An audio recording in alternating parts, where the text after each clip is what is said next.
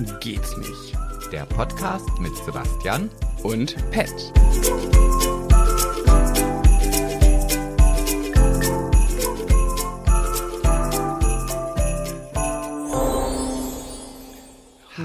Heiligabend ist da. Ich bin ein bisschen traurig, weil das bedeutet, das ist das letzte Türchen heute. Oh, du bist traurig und ein bisschen aufgeregt. Ja, das auch, das auch. Es, ja, ja, ich freue mich, sagen wir es so, ich freue mich ganz dolle. Und deswegen, weil das ja mein, ja, für mich ganz besonders schön ist, möchte ich natürlich meinen kleinen Fremdscham-Rap äh, präsentieren und hoffe, ich kriege ihn hin, ohne mich zu verhaspeln.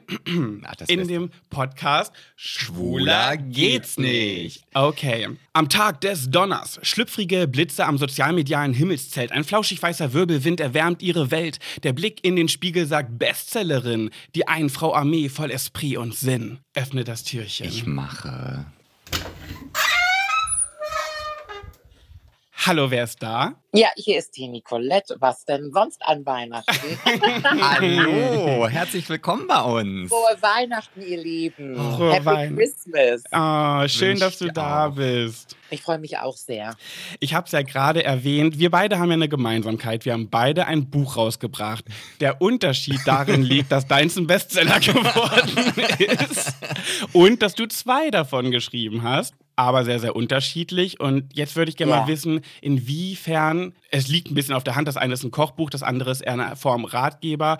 Wie hat sich der Schreibprozess unterschieden und was fiel dir leichter? Du, das ist eine gute Frage, weil es ja wirklich zwei komplett unterschiedliche Themen sind. Ähm, ich würde sagen, dass das Kochbuch weitaus anstrengender, weil es organisatorisch und von der Gestaltung her einfach viel mehr Menschen ähm, beansprucht hat und von der Gestaltung auch ein größerer Prozess war. Weißt du, du musst kochen, du musst einkaufen, du musst fotografieren und das Ganze wird dann nochmal geprüft, dass du es auch wirklich so unter die Menschen schicken kannst. Und das zweite Buch war emotional und mental einfach eine größere Herausforderung, weil ich da wirklich Herz und Seele reingesteckt habe. Und das ist, ähm, ja, das ist eine Herausforderung.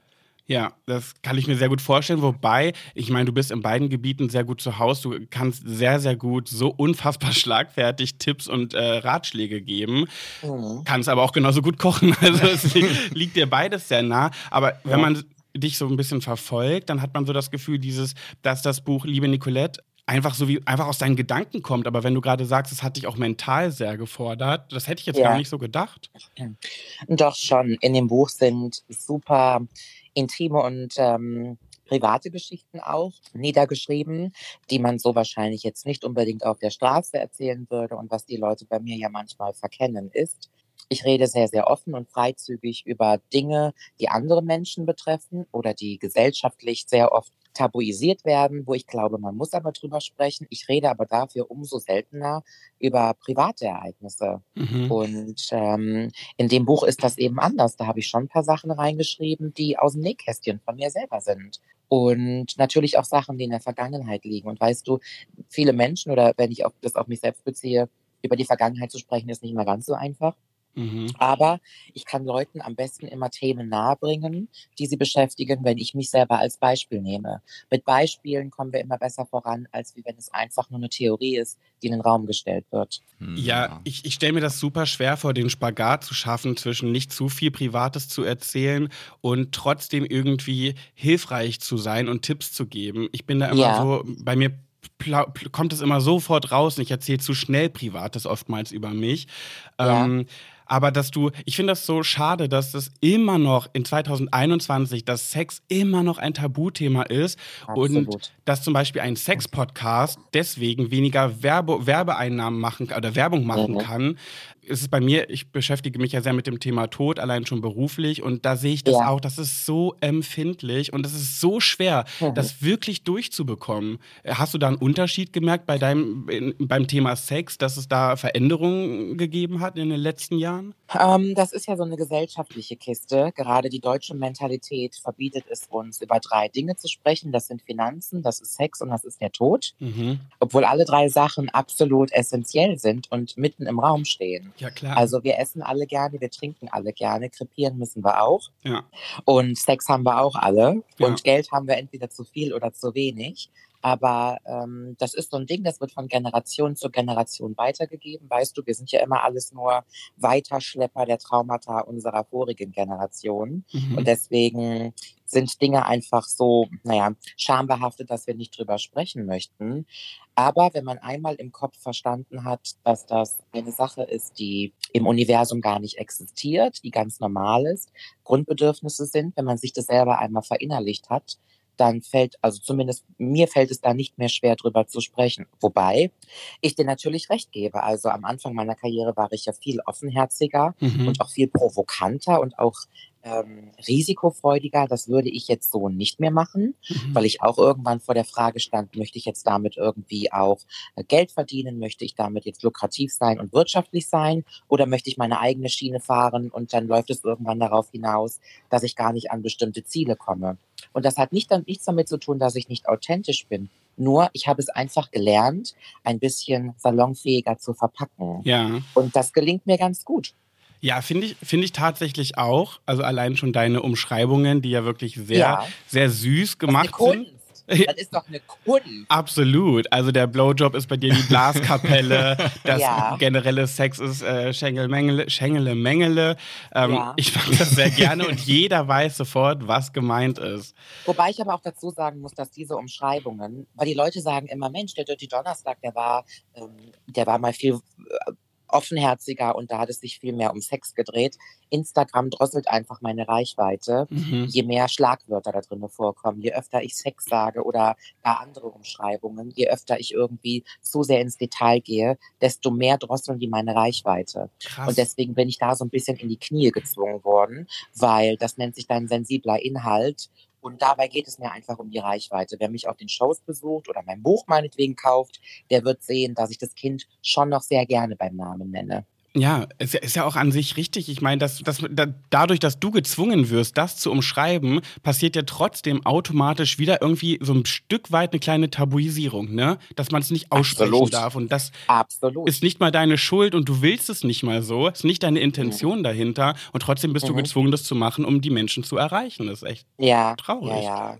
Aber das ist auch alles so ein Gesamtkunstwerk. Weißt du, die ersten zwei Jahre war ich in der Presse immer die Sexbloggerin. Und dann habe ich mir gedacht, ich mache so viel mehr. Ich mache so viel für die Menschen. Ich bewirke so viel bei verschiedenen Leuten. Mhm. Und die haben keinen anderen Aufhänger gefunden, als das Wort Sex mit einzubauen. Das war mir irgendwann so blöd und ich habe mich da vehement gegen gewehrt. Und dann haben die es irgendwann auch kapiert. Mhm. Also man muss sich da um seiner Position schon bewusst sein und dafür auch einstehen. Das ist manchmal ähm, ein Kampf. Ja, glaube ja, das glaube ich tatsächlich. Ja, gerade weil ja natürlich auch immer man abhängig von anderen Menschen ist, die dann entscheiden, ja, ist die Reichweite ja, in Ordnung oder nicht? Und, ja. und das ist, das ist so schön, dass du das sagst, weil die Leute sagen immer, ach meine Güte, du passt dich ja auch wieder nur der Masse an, damit das Geld funktioniert und damit das Business funktioniert. Es gibt kein Business auf dieser Welt, vor allen Dingen nicht, wenn du selbstständig bist, wo du alleine alle Zügel in der Hand hast. Mhm. Wenn du ein Business aufmachst, weißt du, wenn du Trauerreden hältst, oder auch freudige Reden hältst, aber du hast einfach eine asoziale Wortwahl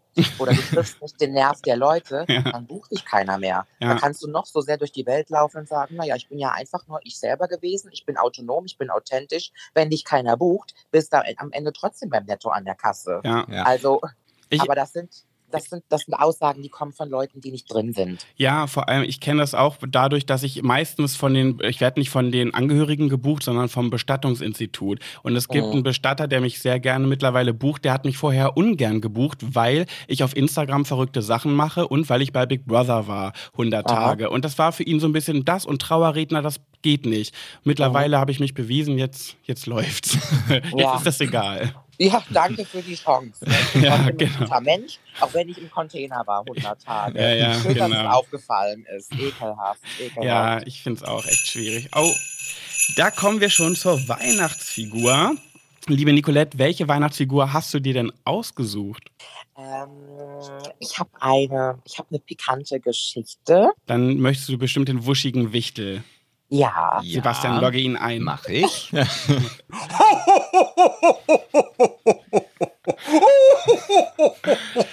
Schön, dass wir das zum Abschluss nochmal bekommen. Ich liebe ja den wuschigen Wichtel. Nicolette, erzähle uns und unseren HörerInnen, unseren Höris, was du erlebt hast. Also, ich habe eine Geschichte, die eigentlich ein bisschen, die ist lustig, aber irgendwie ist sie auch eigentlich traurig und die liegt auch schon ein paar Jahre in der Vergangenheit. Mhm. Äh, ich hatte ein Date, lasst es mal acht Jahre her sein und vor acht Jahren, weiß Gott, war ich noch lange nicht mental auf dem Level, auf dem ich heute bin. Da habe ich mir noch ziemlich viel gefallen lassen und ich war auch ein bisschen verzweifelt und ich sage immer, ich war extrem durstig, deswegen habe ich auch das vergiftete Wasser zwischendurch gesoffen.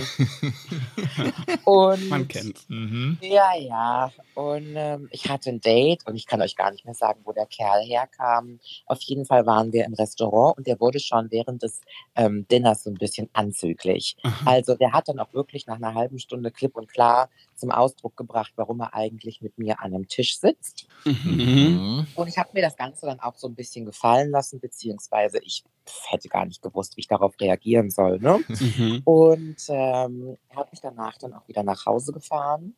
Äh, das war auch, glaube ich, der Tag, wo ich die Struktur des lasse ich mich jetzt abholen und wieder heimfahren auch nochmal überdacht habe.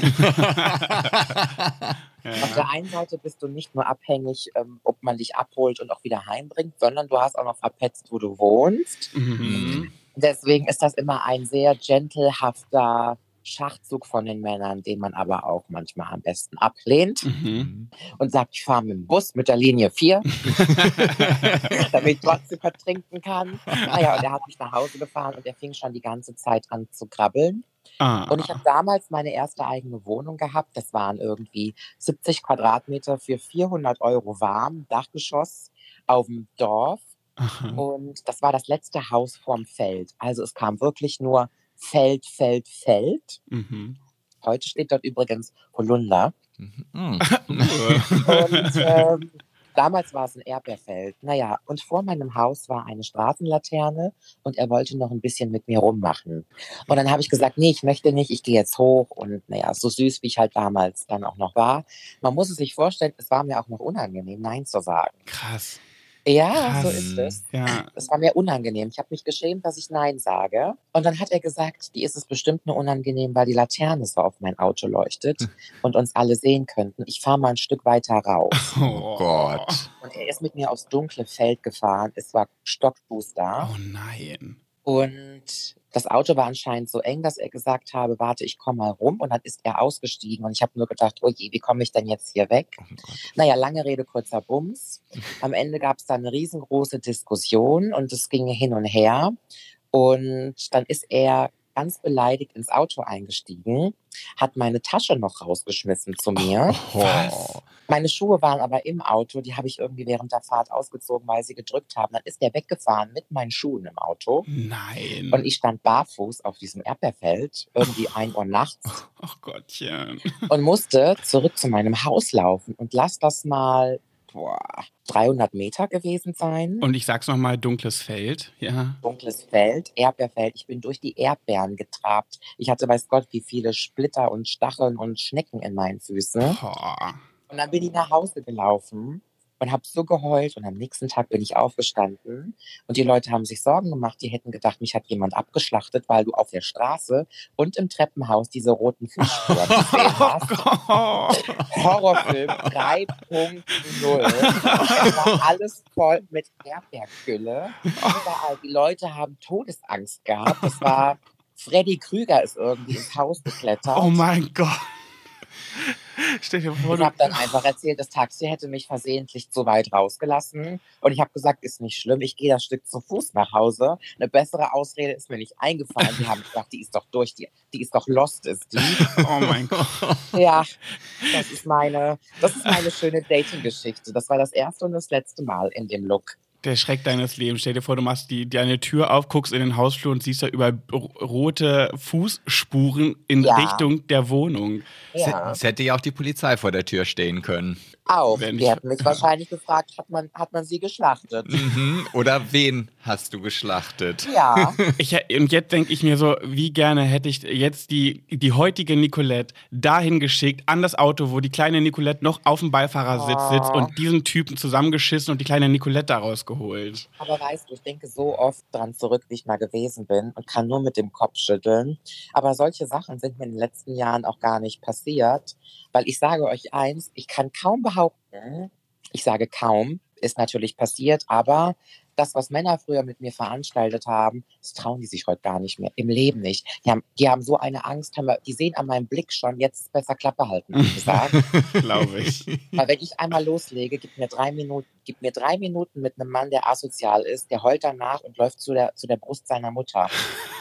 Ich kann es mir sehr gut vorstellen. Boah, ich sammle ja immer schon und denke, bald kann ich es wieder rauslassen. Also. mhm. Ach man, ey, wow. Also ich liebe deine Geschichten, die gar, also jedes Mal, nicht nur den Dirty Donnerstag, sondern auch generell, wenn du überhaupt über so ein bisschen über dein Alter, ich gucke dir auch gerne einfach beim Pancakes machen zu.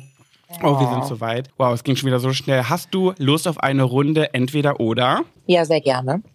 Oh, oh, es geht, oh der Countdown, Sebastian ist aber schnell heute hier. Okay. Insta-Story mit oder ohne Filter? Ohne. Helene Fischer Show oder stirb langsam? Stirb langsam. Socken als Geschenk, yay or nay? Nee. Christkind oder Weihnachtsmann? Weihnachtsmann. Last Christmas, Juhu oder Boo? Boo. Anruf oder Sprachnachricht? Anruf. Weihnachtsbaum, bunt oder schlicht? Schlicht. Kevin allein zu Hause oder Aschenbrödel? Kevin. Heiligabend, schick oder im Gammellook? Nur schick. Kekse backen oder backen lassen? Backen lassen. Glühwein oder Bier? Glühwein. Silvester oder Weihnachten alleine feiern müssen? Ich kann beides gut. Geburtstag oder Weihnachten? Geburtstag. Dschungel, lieber ins Dschungelcamp oder zu Let's Dance? In Dschungel. Helene Fischer oder Shirin David? Helene. Weihnachten unter Palmen oder lieber im Schnee? Palmen. Weihnachtsfilme oder Weihnachtslieder? Filme. Kartoffeln. Ah. Ja, sehr schön. Das sind 17 Euro wieder fürs uh. Burgdorfer Tierheim. Jetzt müssten wir zusammenrechnen, was die ganzen letzten Folgen zusammenkamen, aber das werden wir auf Instagram posten, dann wisst ihr Bescheid. Liebe Nicolette, vielen, vielen ja. lieben Dank, dass du dabei warst. Danke dir. Wir wünschen dir heute ein wunderschönes Weihnachtsfest und schöne Weihnachtstage noch. Ito, das gleiche für euch. Dankeschön. Und komm gut ins neue Jahr und vor allem bleib gesund und pass gut auf dich auf. Dasselbe für euch. Frohe Weihnachten, ihr Süßen. Frohe Danke, Weihnachten. dass ich dabei sein durfte. Danke, dass Danke du da dir. warst. Tschüssi. Tschüss.